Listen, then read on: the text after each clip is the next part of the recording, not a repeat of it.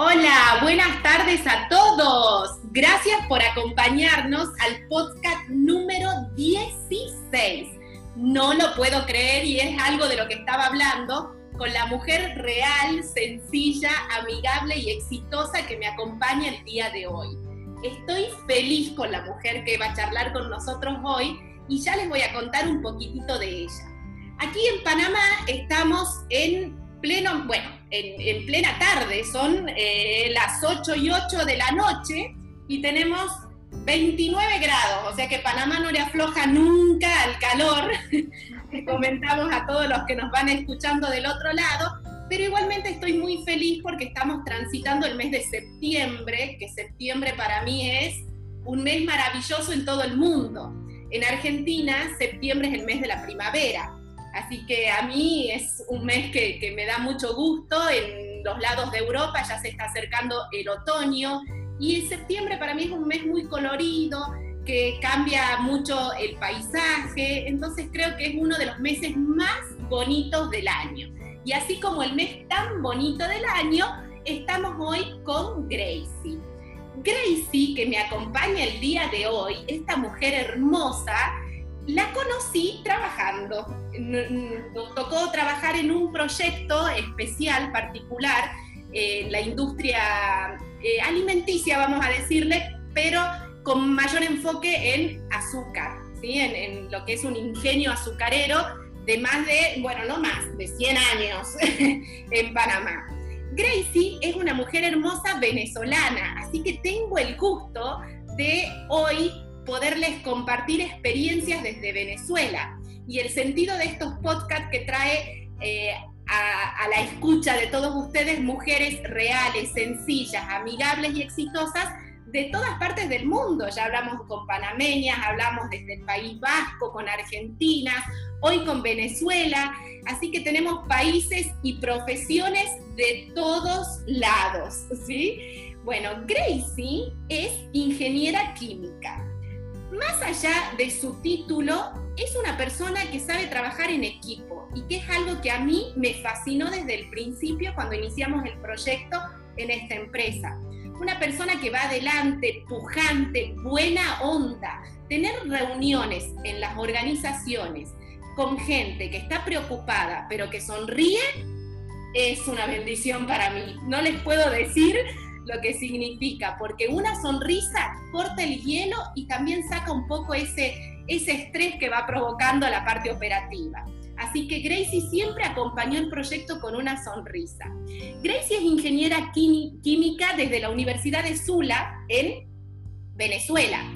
Pero como es inquieta, que ya dije anteriormente, es una característica de todas estas mujeres hermosas que nos acompañan, también hizo un diplomado en docencia universitaria con tecnologías de la educación. Así que Gracie está con todo lo que es las TICs para toda la parte corporativa súper al pie del cañón.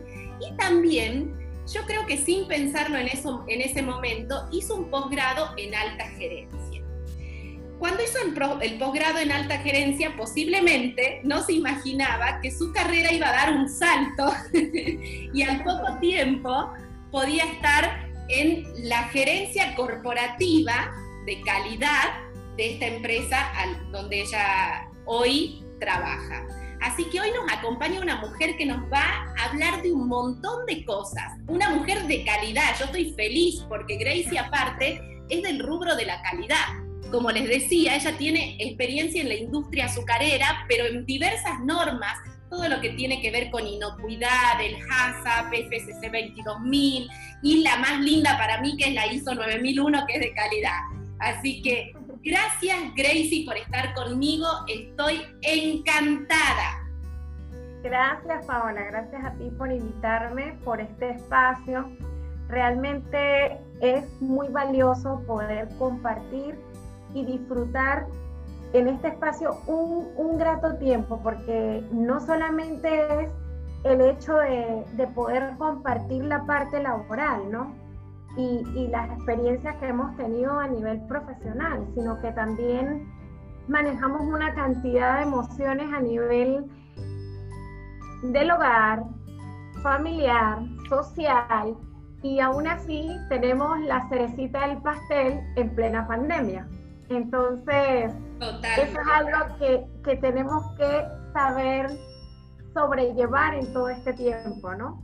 Que quizá más que llamarlo tiempos de crisis, yo lo llamo tiempo de oportunidades y tiempo donde realmente afloran las cosas positivas y donde tú puedes encontrar y buscar en esas virtudes que cada uno de nosotros y nosotras tenemos, qué oportunidades podemos hacer y descubrir y redescubrirnos, porque aparte de eso nos permite redescubrirnos en muchas cosas que a veces ni imaginamos que podemos hacer ese wow, pero qué buena soy también en esto, ¿no? Entonces, es fabuloso, ¿no? Sí. De verdad que muchas gracias a ti por el tiempo y, y, por estar aquí, por este espacio, por invitarme acá. no, gracias. Es un honor para mí poder, poder participar aquí contigo. Qué gusto, qué gusto. Y aparte le cuento a la gente que este, Gracie emigró desde Venezuela ya. ¿En qué año emigraste, Gracie, a Panamá? Bueno, mira, yo llegué aquí a Panamá el 9 de enero del 2012. Ya tengo años y yo tengo acá ya ocho años y medio acá en Panamá, en este hermoso país, que de verdad tengo mucho que agradecerle. Un país que para mí lo amo como, como amo a Venezuela. O sea, para mí es una tierra hermosa y de personas bendecidas. O sea, he encontrado aquí ángeles en mi camino realmente, ¿no? Sí, pero créeme, créeme, Gracie, y, tengo la suerte eh, y la bendición de conocerte, que vos aportás muchísimo también al país, porque desde que llegaste fuiste una trabajadora incansable, ¿sí? Ahora me gustaría que nos cuentes un poquitito cuando llegaste, cómo iniciaste eh, un poco en esta industria alimentaria. Eh, sos una persona, sos ingeniera química, pero una ingeniera química brillante. Yo te he visto en el ruedo y, realmente eh, una profesional de primera. Así que lo que vos aportás a Panamá es un montón.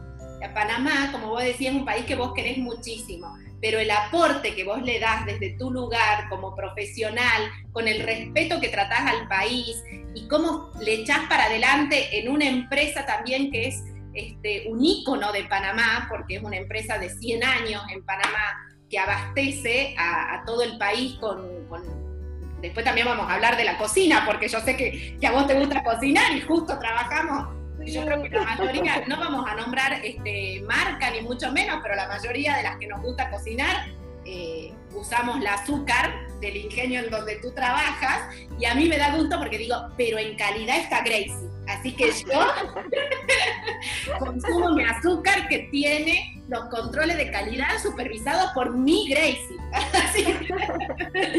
Así que, eso me da un gusto bárbaro. Pero bueno, es tu aporte, Gracie. Sí, sí. Realmente eh, es fabuloso poder brindar todo ese conocimiento, ¿no? Es un crecimiento que a lo largo de toda la, carrera yo pude comenzar en Venezuela. Yo trabajaba primero para la industria petrolera. Yo comencé en el área petrolera.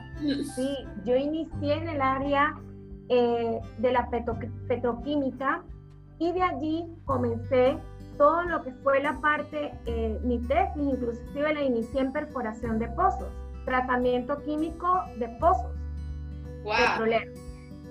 Para PDVSA, lo que era PDVSA en Venezuela.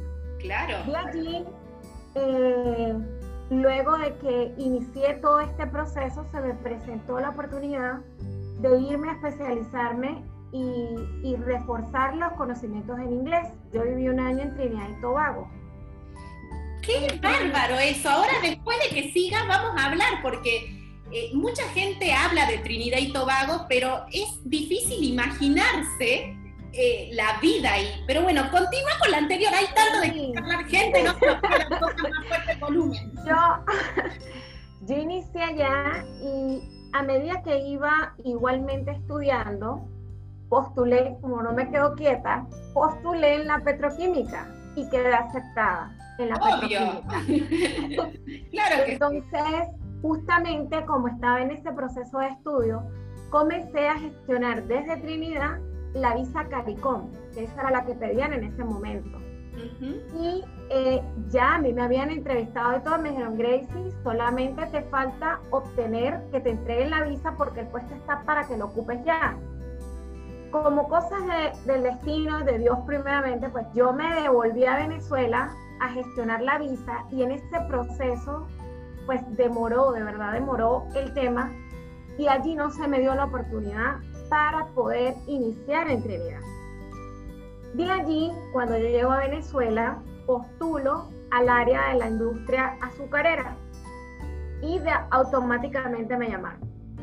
Comencé a trabajar en todo lo que fue la industria azucarera y bueno, me quedé en la industria alimentaria. O sea, allí... Azúcar, como mujer dulce. En azúcar. Y, y bueno, allí comencé, esos fueron mis, mis principios en la industria azucarera dada toda la situación que se vivía en Venezuela, ya el, en diciembre, ya para diciembre de ese año, el 2011, ¿sí? Diciembre de 2011 para iniciar en enero de 2012, eh, yo básicamente comencé mi familia ni idea de que yo estaba presentando y, y postulando papeles para el exterior eh, ¿Qué te puedo decir? La única... Son las mujeres que van para adelante, así avasallando. Sí, mira, la única ingeniera de mi familia. Realmente, eh, al momento he sido como que la guía, ¿no? Como el sendero. Sí, sí, y de allí yo comencé a postular. Eh, cuando salió la oportunidad para Panamá, presenté los papeles, presenté entrevistas y bueno, un diciembre, ya final de año, me dicen, Gracie, efectivamente quedaste seleccionada y bueno, tienes que estar acá dentro de tres días. Y me dieron fechito y yo, ok, en tres días. inmediatamente, Gracie. Yo dije, sí, claro. Cuando yo dije mi casa que yo había quedado seleccionada y que yo iba a viajar, me dice, no, no, no, no, pero ya va. O sea, tú, ¿cómo así? Si eso será verdad, quién sabe si. Imagínate, eso se, en mi casa se imaginaban de repente uno no sabe, ¿no? Tantas situaciones, no imagínate, yo le dije, no, no, no, yo me voy. O sea, yo me voy. Mi mamá con aquella preocupación, recuerdo que estaba, me dice, Gracie, yo voy a llamar a una amiga que te espera en el aeropuerto. Y yo, bueno, ahí lo que van a notar, por favor, es la placa del carro donde yo me monte. Porque yo a Venezuela, de Venezuela había venido a Panamá en una oportunidad de vacaciones, pero solo la capital. Yo no conocía el interior del país. Eh, cuando llegué a Panamá y comienzo con todo el, el, proceso de todo esto, Dios mío, o sea, para mí era increíble ver todo el cambio. Y bueno, luego del mes que yo ya tenía acá trabajando y pues todo esto, ¿no? Primero la adaptación, porque el venir de otro país con, con pues tantas expectativas, dejar a toda tu familia. Mi hija, yo tenía mi hija, mi primera hija de un año y me cumplía, mi hija cumpleaños el 6 de Eso quería decir que justo cuando tuviste todo este cambio, tú tenías una de las niñas, era bebé. Les cuento a todos que Gracie es mamá de dos bellezas, de dos maravillas. una de nueve años, que es Cristal, que es quien eh, estuvo con vos en todo este proceso para, para migrar, que nació allá y, Panamá la adopta, pero ya tiene una panameña también. Sí, y Cristal, de tres años y medio. Entonces, cuando te viniste, Cristal era bebé, porque un año es bebé. Sí, Cristal estaba de un añito recién cumplido. Y ya cuando llegué acá y tenía el primer mes, yo decía, Dios mío, o sea, hice todo lo posible para poder traer a mi hija y que mi esposo igualmente pudiera viajar, ¿no? Claro. Allí fue donde comenzamos todo este proceso. Mi esposo pudo venirse con la bebé y venía la segunda parte. La segunda parte era que mi esposo no tenía trabajo y yo era la que trabajaba. Claro. Todo un tema ahí. duramos todo el primer año, eh, prácticamente fueron ocho meses donde yo era la que, la que era el soporte de la familia a nivel laboral y pues mi esposo era el que, el que estaba pues a cargo y apoyaba con todo lo que era la bebé, ¿no? lo que era el, trabajo en equipo y como pareja, ¿no?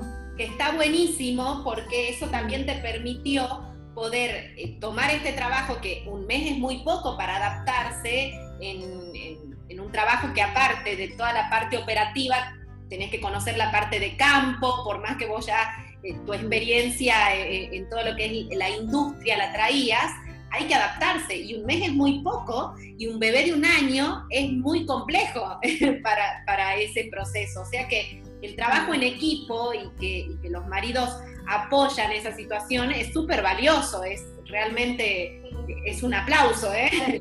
Para mí, para mí eh, el, el, hecho de contar con el apoyo de mi esposo en ese momento y pues siempre, ¿no? Él ha estado en todo este proceso ha sido fundamental, porque como tú bien dices, eh, el trabajar en una empresa, una planta sobre todo, es un trabajo que demanda de, tiempo, dedicación, inclusive trabajar días, noches, turnos nocturnos y tener unos hijos pequeños es algo que uno tiene que saber equilibrar, ¿no? Eh, todo eso aunado a que llegar y, y, tú comienzas desde cero. En otro país comienzas desde cero. Entonces, eh, era todo este proceso adicional que en la empresa, la mayoría, pues obviamente en las plantas son la mayoría, son hombres. Y cuando llegué en la parte de proceso de producción no había mujeres. Eh, igual, Gracie, no está cambiando como yo quisiera esa situación y, lo digo desde la experiencia de, hacer diagnósticos y de, y de estar en empresas creo que todavía nos toca, y como yo había puesto bien en el, post, dar la milla extra, ¿no? Es como que las mujeres eh, tenemos esa milla extra para equiparar eh, los cupos y también los cargos jerárquicos. Entonces, es muy loable eh, cuando una mujer llega a cargo jerárquico, no debería ser así, debería ser igual. Sin embargo, es muy loable porque sepan que esa mujer que llegó dio una milla extra. Eso es así. Así es, así es, como lo indica. O sea, eh, era algo que era día y noche. Yo podía pasar un turno 16 horas, descansaba 4 y regresaba a la empresa. Tanto fue eh, la labor que yo estaba haciendo que un día era la única venezolana que había en la planta. Y recuerdo Perdón, pero ahora hay más venezolanos. Sí. No recuerdo de te voy, a, te, voy a decir, te voy a decir por qué llegaron los venezolanos a la planta. Porque me dice eh, el gerente general, el CEO de la empresa, en ese momento me dice, Gracie, recuerdo claramente como si fuera ayer. Iba caminando, saliendo de mi turno, y él, yo no me di cuenta, pero él estaba en, la planta, iba saliendo, con la, cuando yo siento que venía en la parte de atrás mío, me llama y me dice, dice, bueno, un momento. Yo le digo, sí, dígame, licenciado. Entonces me dice, Gracie, y me coloca la mano aquí, en el hombro. En el hombro. Te felicito, me dice. Quiero que sepas que con tu trabajo le has abierto las puertas a los venezolanos en, este, en esta empresa. Ay, qué lindo, Gracie, qué gratificante para vos como venezolana, qué orgullo. Y como yo te decía al principio, todo lo que vos aportás a este país. Entonces, no lo quería dejar pasar por alto, porque ahora se está hablando mucho de los migrantes y de los países que vienen a Panamá y tal. A mí me ha tocado trabajar con todas las nacionalidades, que ya, que ya lo pude decir en otros podcasts y, no importa la nacionalidad, la calidad humana es algo que no tiene que ver de dónde seas, tiene que ver con calidad humana. ¿De dónde venís? Y eso no importa, pero la calidad humana es la que hace la diferencia en las organizaciones, no las nacionalidades. Así que me encanta lo que estás contando, Grace. Sí, sí, así es. Y, bueno, y de allí, justamente, eh, efectivo, o sea, los dos, tres meses para ver fue cuando yo vi que empezó a llegar y llegaron los, los ingenieros que hoy en día eh, están en el grupo. Entonces, eso es algo que, que, a mí me llenó de mucha satisfacción porque yo decía, wow, qué importante, ¿no? el, dejar una huella positiva. Siempre tú puedes dar esa milla extra y puedes estar en cualquier sitio. Pero lo importante es que desde donde tú estés, dejes esa milla y dejes una huella positiva. O sea, la idea es que nosotros venimos con un propósito y así yo lo veo, venimos con un propósito a este mundo. Y en el sitio y en el lugar donde nosotros estemos, tenemos que hacer brillar todos estos dones que cada uno de nosotros tenemos y dejar ese camino en positivo, ¿no? Y, y pues bueno, eso de allí me fue abriendo puertas, de allí pude pasar, dado pues la perseverancia y, todo, todo pues el trabajo en equipo y, y, todo lo que se venía haciendo, se me brindó la oportunidad de pasar del área de producción de fábrica, pasar a todo el área de calidad. Qué lindo, el área más linda, Grace. Y eso me encantó. Yo dije, o sea, a mí, las mujeres de era, pues.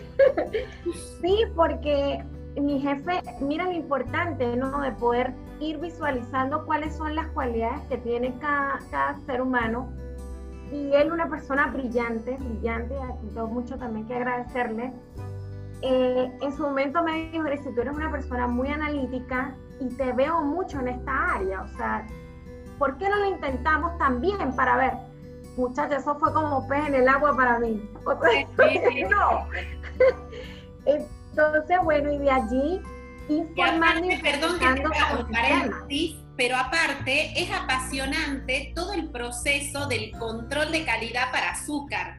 Es realmente, eh, es algo, no sé si querés contarlo, pero muy, muy brevemente así, pero rapidito, cuando vemos eh, la parte, de, bueno, el análisis de los azúcares, todo, la humedad, toda esa parte que van con, aparte que va sacando desde todas las máquinas. El azúcar, el azúcar, mira, el proceso de elaboración del azúcar básicamente te engloba todas las operaciones unitarias de la ingeniería química. ¿Viste? Una de las fábricas que te engloba todo. porque a nivel de proceso industrial, tú tienes seccionado eso, pero la industria azucarera te engloba todos los procesos. Entonces, es algo fabuloso porque tú allí puedes dar un seguimiento más allá de ese proceso donde puedes ver la calidad en cada etapa de producción o de procesamiento del producto. Y eso pues va asociado a cada característica de indicadores que tú vas midiendo en cada etapa. Y bueno, ahí se maneja todo lo que es el tema de la contabilidad azucarera.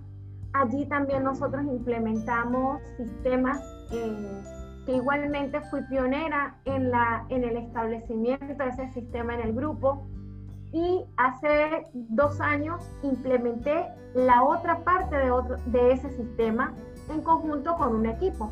Y eso se venía trabajando desde hace tres años. Entonces, hay dos sistemas que, que están ahorita implementados y que orgullosamente puedo decir que he sido parte de, todo eso, ¿no? Qué hermoso, qué hermoso. Es algo muy bueno, es algo muy bueno porque tú ves todos los frutos que eso lleva, ¿no?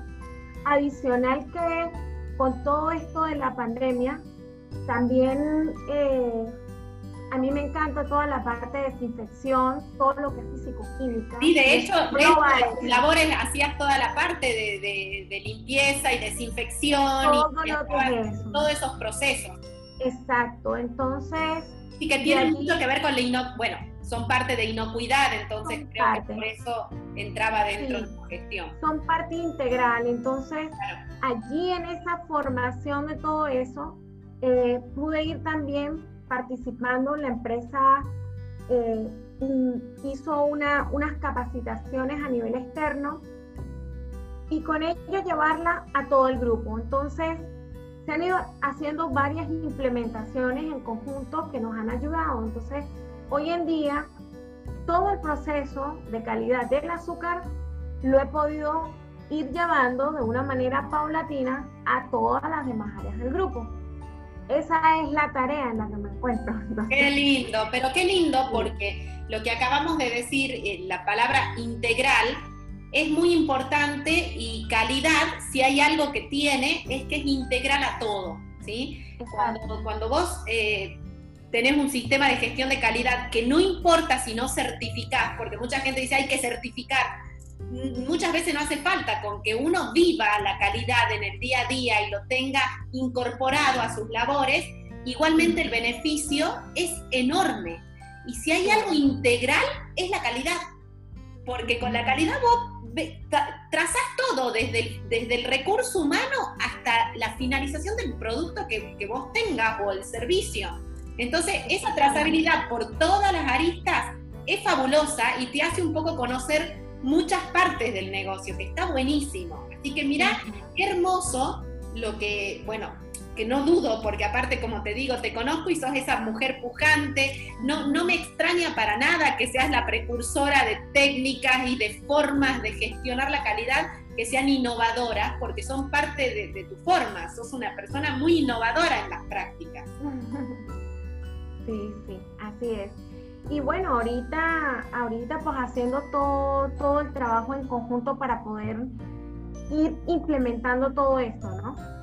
Adicional, también estamos llevando aparte todo lo que es el, el apoyo y la formación desde campo en todas las áreas, tanto ya no solamente en azúcar, sino en las plantas paralelas, en la planta de arroz y en las otras plantas que también tenemos, ¿no? De alimentos, sí, porque la empresa también se encarga de todo lo que es alimento eh, de animales y bueno, la parte de arroz y camarones, me parece. Camarones.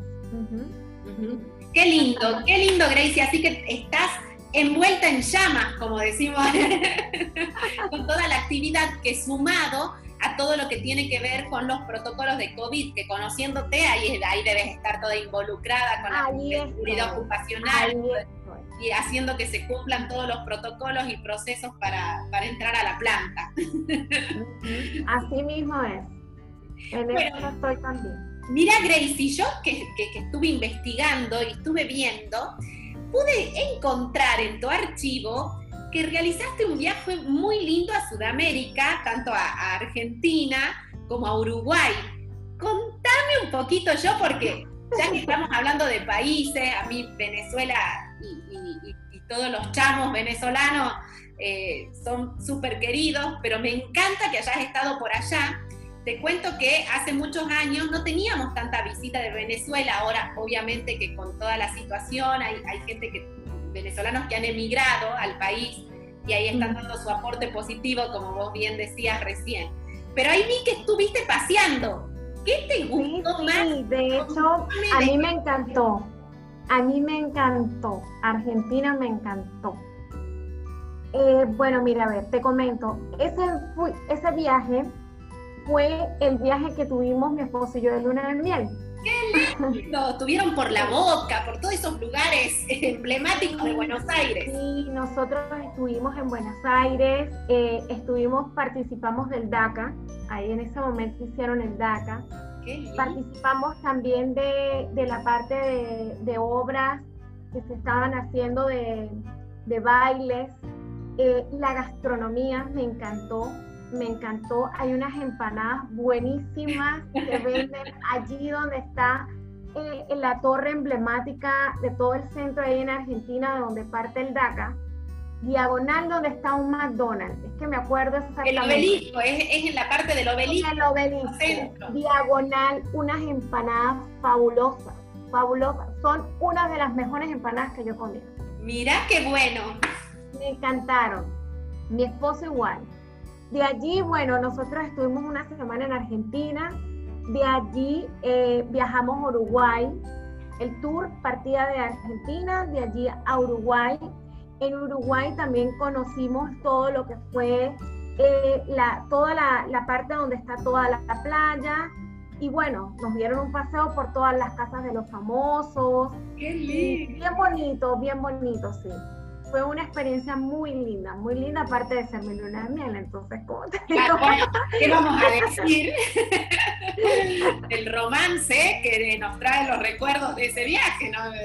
obviamente que fue fabuloso. Sí, sí. Ahí habrá bailado un tango mira que, mira que el tango, ¿no? Eh, bueno, eso fue una de las obras que, que estuvimos fabulosos. Nosotros pasamos el primer diciembre que yo pasaba fuera de, de Venezuela, pasamos el 31 justamente en Argentina y no, bellísimo, bellísimo. O sea, a mí me encantó. Argentina me encantó, eh, eh, los lugares, eh, todo el tema, el shopping, o sea, las tiendas, o sea, no, no, lindísimo. Aparte, aparte, Gracie, vos ahora tenés como una, este, abstinencia casi a, shopping y, y, donde viví, porque les cuento a todos que Gracie vive en el interior de Panamá mucha gente que viene a visitar Panamá conoce la parte del centro, de toda la parte de la ciudad, que es muy moderna y hay shoppings lindos, y después del interior solamente la parte de playas. Pero Gracie vive en un pueblo, porque literalmente Agua Dulce es un pueblo, tiene locales, pero no tiene el concepto de shopping. Entonces yo sé que cuando nos teníamos que juntar a, trabajar acá algo que era eh, deseado y tu ganas de ir al shopping y era totalmente entendible. A las mujeres nos encanta pasear no, shopping, comprar es Paola, eso fue una de las cosas que a mí me dio un shock mental cuando llegué aquí a Panamá. Cuando yo aquí, decía, Dios mío, o sea, yo venía de, de una ciudad donde yo estaba en, en mall, en todo esto, y cuando yo llegué acá, al principio decía, Dios mío, esto no tengo ni dónde caminar, así donde yo... Es que Agua un poquito de cómo es el lugar y todo como para que la gente un poco pueda ubicarse. Yo lo conozco muy bien, pero contalo vos como Bueno, mira, te puedo decir, sí, es un área donde, como tú bien lo dices, estamos muy cercanos a playas, pero sobre todo es el área más industrial, donde está toda la parte de industrias, y bueno, los pueblos que están cercanos a dichas industrias son los que podría decirse el personal que la mayoría trabaja en las plantas, ¿no? Que están aquí muy cercanas. Lo que pasa, perdón que te interrumpa ahí, pero lo que pasa es que hay, eh, no queda tan cerca, o sea, para, para vivir en la ciudad y trabajar en la zona industrial, como vos bien decís, es un dolor de cabeza porque Panamá tiene aparte mucho tráfico o tranque. Entonces sería realmente eh, muy estresante o casi inhumano, lo vamos a decir de cierta manera, vivir en la ciudad y tener que ir y volver. No te queda otra que trasladarte hacia ese lugar. Exacto, entonces ya por lo menos, ya tengo aquí pues los años, ya ocho años y medio, donde ya me he adaptado mucho a lo que es la parte del interior. Y bueno, ¿qué es lo que hago para compensar la parte de mi shopping porque es algo que me encanta. Claro. Y a mí me encanta. Entonces, bueno, en los lugares que tengo más cercanos, las provincias cercanas, donde están algunos malls más grandecitos, pues los visito los fines de semana.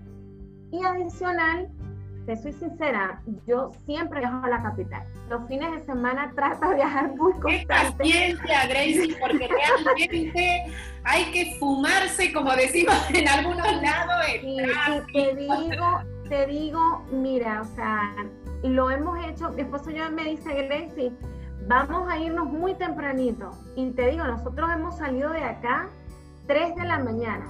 Claro. cuando son los Black Friday Sí, es que no te queda otra. Claro, porque yo decía, yo quiero conocer el tema de los Black Friday y generalmente estuvimos en un Black Friday donde yo estaba esperando que abrieran la puerta del mall. Como la película y se metía por debajo de la, de la persiana, pioneando la cartera con otra chica. o sea, yo quiero ver qué es lo que es el Black Friday y tal, y me encantó. Entonces, bueno, todo eso ya lo hemos ido eh, viviendo y cuando queremos ir a las playas o cuando queremos disfrutar más el aire o el ambiente más tropical de, playa, más de acá, pues entonces nos quedamos más por el área de acá, ¿no? Pero ciertamente sí, cada vez que uno quiere ir a la capital se organiza. Hay que organizar. y con gusto. Sí, sí, sí, a mí me encanta a veces, bueno, ¿qué te puedo decir? Yo sé que mi esposo le encanta también un mall, pero no tanto como a mí.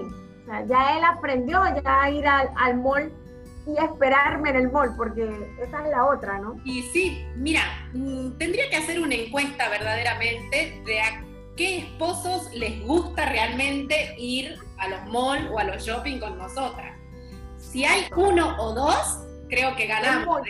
Es, muchísimo. Pero mm, no, no está muy lejos del del porcentaje tu esposo, te Yo que no tengo a Mariano, a mi esposo, y a Baltasar, mi hijo varón, que ahora cumple 18, imagínate que no, se lo, no, no aguantan, se van a tomar un café, se sientan en, los pasillos del shopping mientras Catalina, Antonella y yo, que somos tres mujeres, estamos adentro de las tiendas. Cosa que a vos te va a pasar con Cristal y Cristel tu esposa no le queda otra que resignar ese espacio y sentarse a chatear, a mirar memes mientras ustedes tres estén ahí adentro de las tiendas. Sí, eso es, algo comiquísimo. Cuando nosotros nos vamos así de paseo y, pues todo esto, ya por lo menos ahorita ya lo podemos eh, visualizar más con la pequeña, ¿no? Porque ciertamente eh, con la pequeñita, eso fue también una etapa en que no podíamos tampoco salir mucho, pues decía, bueno, ajá, ¿y cómo hacemos para la niña? O sea, un cine, eso, bueno, tuve que esperarme bastante rato para poder ir al cine. No, y aparte no te podías venir al shopping y volverte, o sea, más, más vale que aproveches el día después de semejante tirón. Mira, cuando nosotros viajábamos a hacer diagnóstico y tenemos otros clientes por esa zona, mínimo 3, 4 horas nos tomaba porque eh, tenés que reducir la velocidad, entonces si no aprovechas todo el día, está frito, hay que, hay que aguantar a la bebita todo el tiempo. No, es fuerte, sí, pero ya, ya por lo menos ahorita como está ya más grandecita, ya, ya yo ya me estoy planificando, ya estamos saliendo de la, cuarentena, ver ya a, a mediano plazo ¿Cómo vamos a hacer ya una nueva visita al shopping? Sí, ya todos queremos ir, ¿eh? Ya todos queremos ir. Yo no sé si quiero ir a comprar, pero quiero ir a caminar por ahí, tomarme en un barcito, tomarme un cafecito.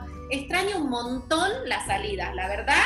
No vamos a ahondar en eso, pero es algo que extraño en esta cuarentena en cualquier momento. Me escapo. Así es, así es.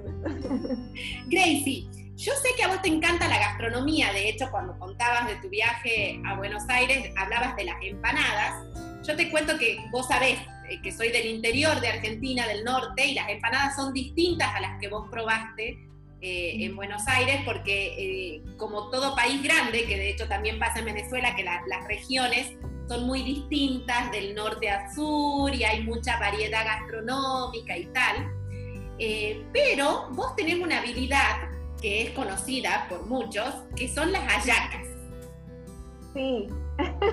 sos cocinera profesional de hallacas.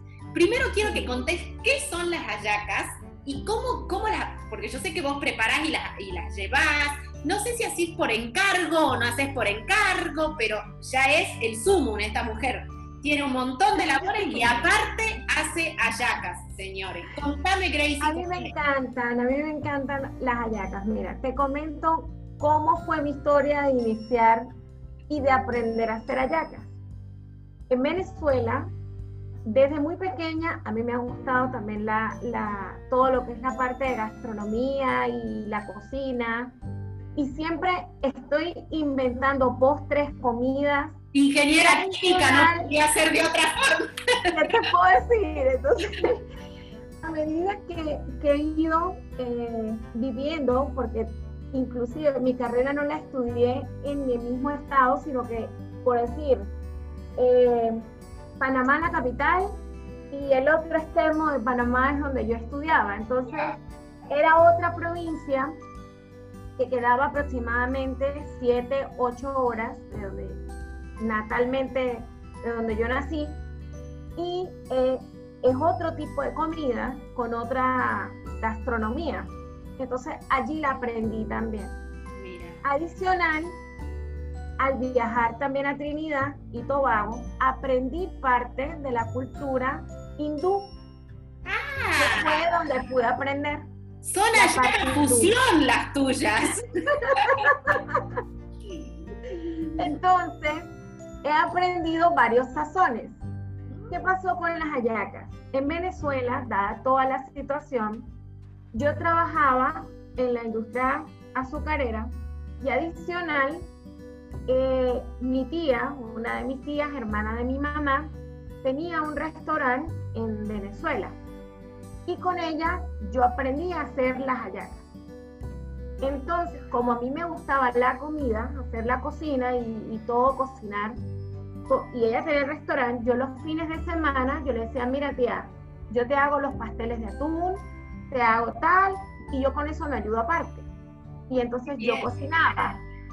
Bueno, en ese momento, eh, con toda la situación en Venezuela, llegué a un punto que yo hacía 800 hallacas al día. ¡Wow! Aparte, no es nada fácil. Por favor, contar rapidito porque hay que, hay que envolverla y 800 al día, mamita. Sí, sí. Yo hacía 800 hallacas diarias eh, con mi tía y eh, mi esposo, bueno, me ayudaba también a venderlas porque ya la gente me hacía encargos y pedidos.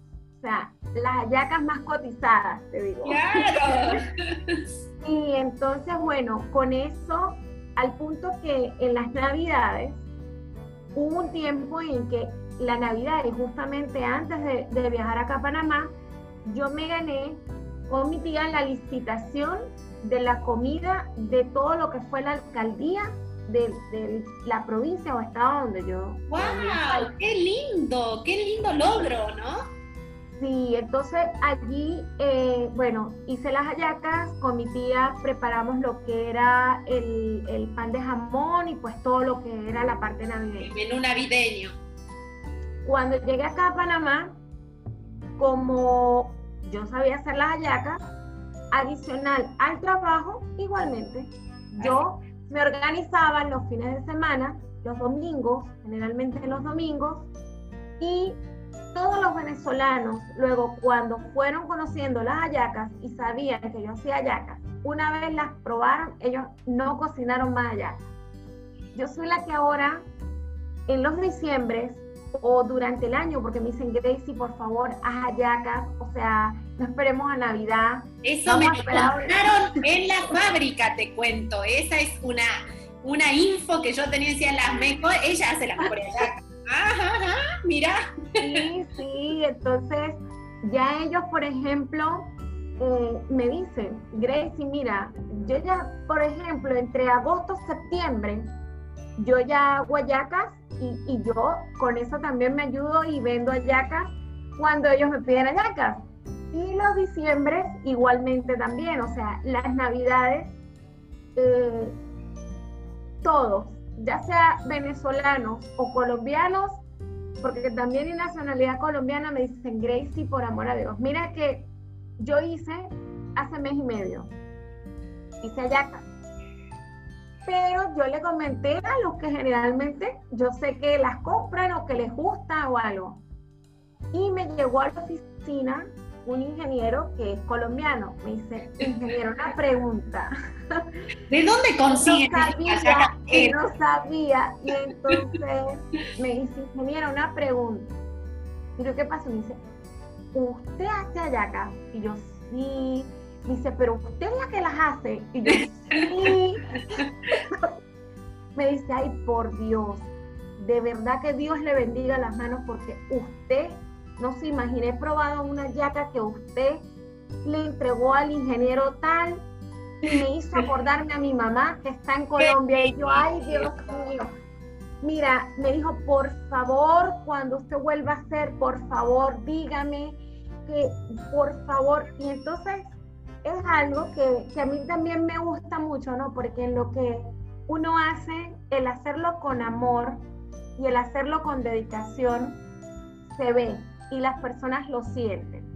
Entonces, eso es algo que, igualmente en los tiempos que, me lo permite, pues todas mis actividades siempre tengo en mi agenda y, lo, lo, agendo y más ya cuando todos los que saben y han comido las hallacas me dicen, por favor, Gracie, ya, vamos a, vamos a coordinar para este mes, a ver qué hacemos. Entonces, Pues yo también me organizo y las hago.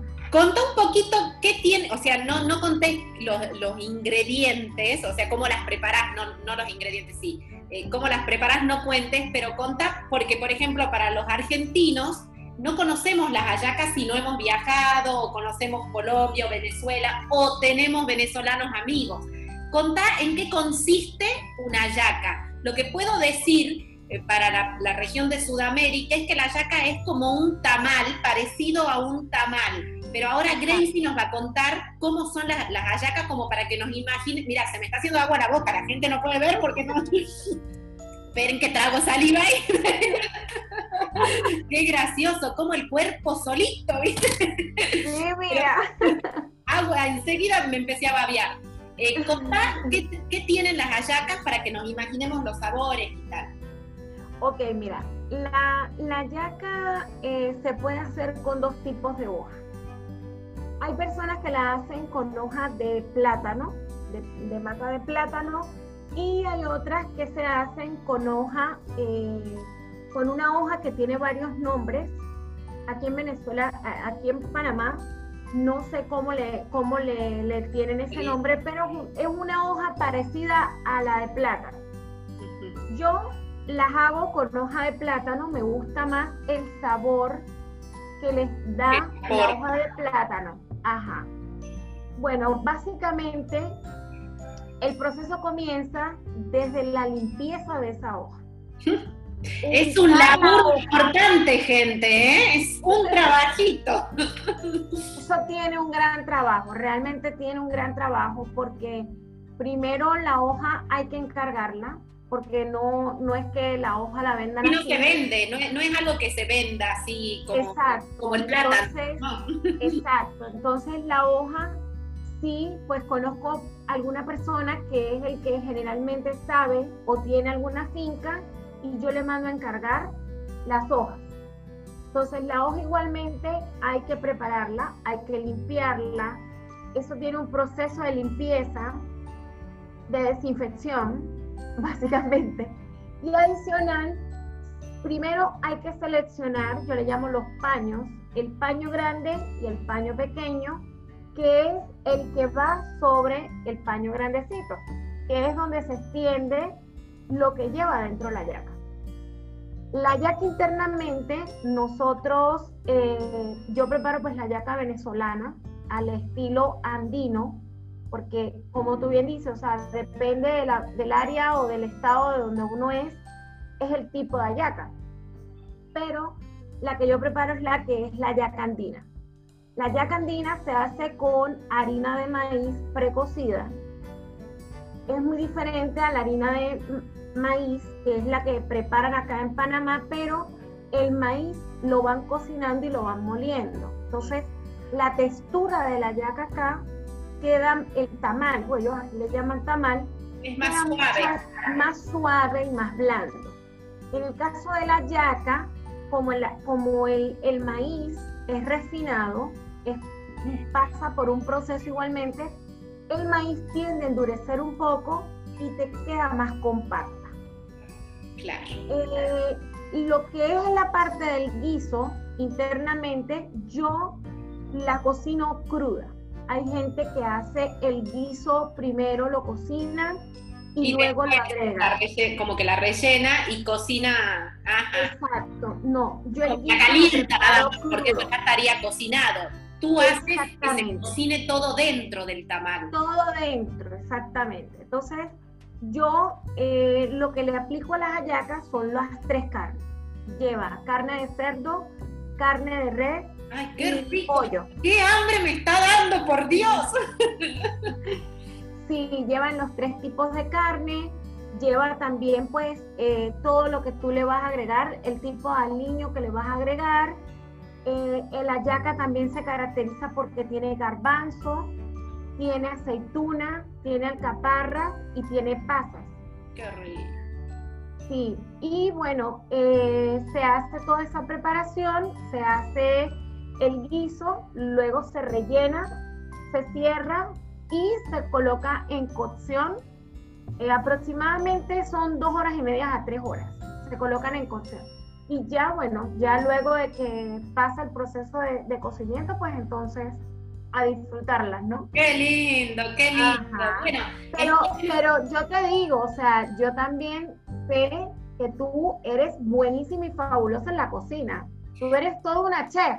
Sí, pero bueno, a mí me encanta eh, cocinar, de, como también, yo digo, más allá de que yo sea chef y que haya estudiado, eso es algo que vos usaste la palabra justa, que es el amor.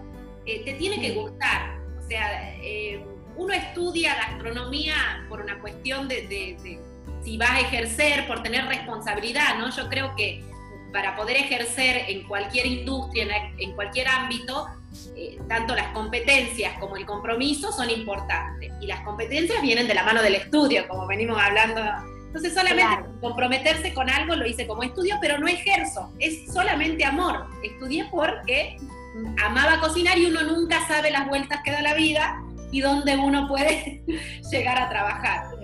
Pero, pero es eso, es simplemente amor y, vos lo dijiste recién y, es, eh, te tiene que gustar. Digo, por eso mucha gente se sorprende y dice, pero cocinás, Sí, pero a mí me gusta y es súper respetable a los que no les gustan y no cocinan y está todo bien. Hay muchas mujeres que no les gusta la cocina y está genial, cada uno. A mí me encanta. Y a mí también, a mí me encanta, a mí me encanta inventar y, preparar muchos platillos, ¿no? Hay platos que preparo y, me dicen, wow, Grace, y yo, Dios mío, yo en mi mente es primera vez que lo preparo. Igual, Gracie, vos al ser ingeniera química tenés ahí un punto extra, porque tenés como otra cosa mezclando los sabores y los ingredientes que, los mortales no los tenemos. Mira, sí, a mí eso me encanta. Yo, eh, lo que es la parte de, todo, de todo, tanto la comida salada como, lo, como es la parte de los dulces, me encanta mucho lo que es la preparación. Y a mí también, no creas, a mí también me gustaría reforzar en algún momento eh, la parte de, la gastronomía porque uno también con eso afianza conocimientos y aprende los platillos. Yo he visto unas bellezas que tú has preparado. O respeto, ¿no? muchas gracias, muchas gracias. Bueno, Gracie, qué pena, mirá qué hermosa nuestras charlas. Me pasa siempre lo mismo en todos los podcasts. Me da una pena terminar pero bueno, nosotras estamos cerca, así que de estas charlas tendremos muchas y creo que le aportamos un montón a la gente que, que está del otro lado. De hecho, me voy a ir con un montón de cosas lindísimas que aprendimos de vos, que sos una mujer que inspira desde tu lugar, una mujer que, como recién decíamos, con el amor que le pone a su cocina, despierta sentimientos en otras personas. Y no es más ni menos que tu forma de ser, ¿no? Eso de Cocinar con amor, trabajar con amor, cuidar a tu familia y ser parte de tu familia con amor, vivir en un país que no es el tuyo con todo ese amor, porque el amor fue una de las palabras que nos acompañó durante todo este podcast y a mí me pareció fabuloso. Y es ni más ni menos lo que te hace ser esa calidad de persona admirable y que nos inspira a otras mujeres. Después dijiste algo que me encantó, que fue que venías a dejar una huella positiva desde donde estés.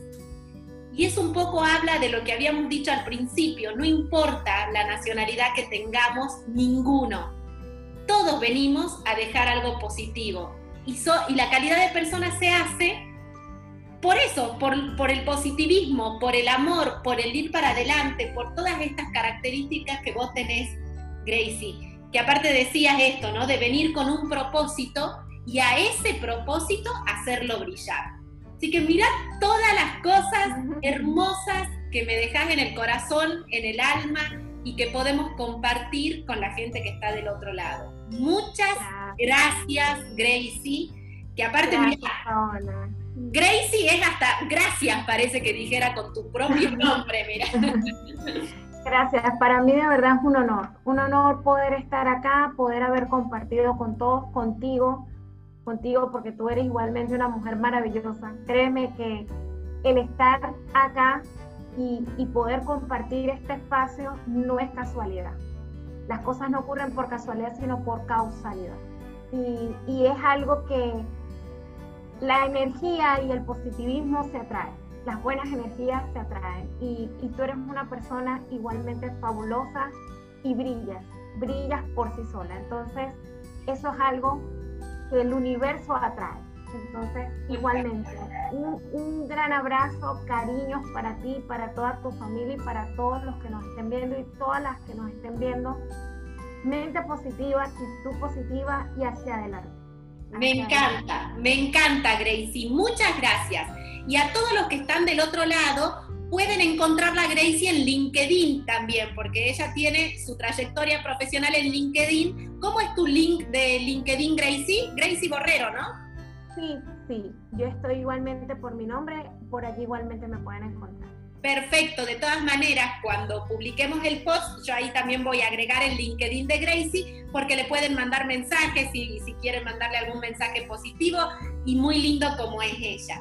Y a toda la gente hermosa que nos acompañó el día de hoy, les digo que no se olviden de pasar por mi página web www.paolarroco.com porque ahí pueden encontrar los enlaces de tanto de los podcasts como del blog, pueden sacar recetas, que hoy estábamos hablando de todo, todo el tema gastronómico, y algunos tips que tienen que ver con calidad y con la parte profesional y un poco de liderazgo. Así que no se pierdan mi página www.paolarroco.com. Y vuelvo a agradecerle a Gracie por esta charla tan hermosa de este podcast número 16. Chao, nos vemos en la próxima. Gracias a todos.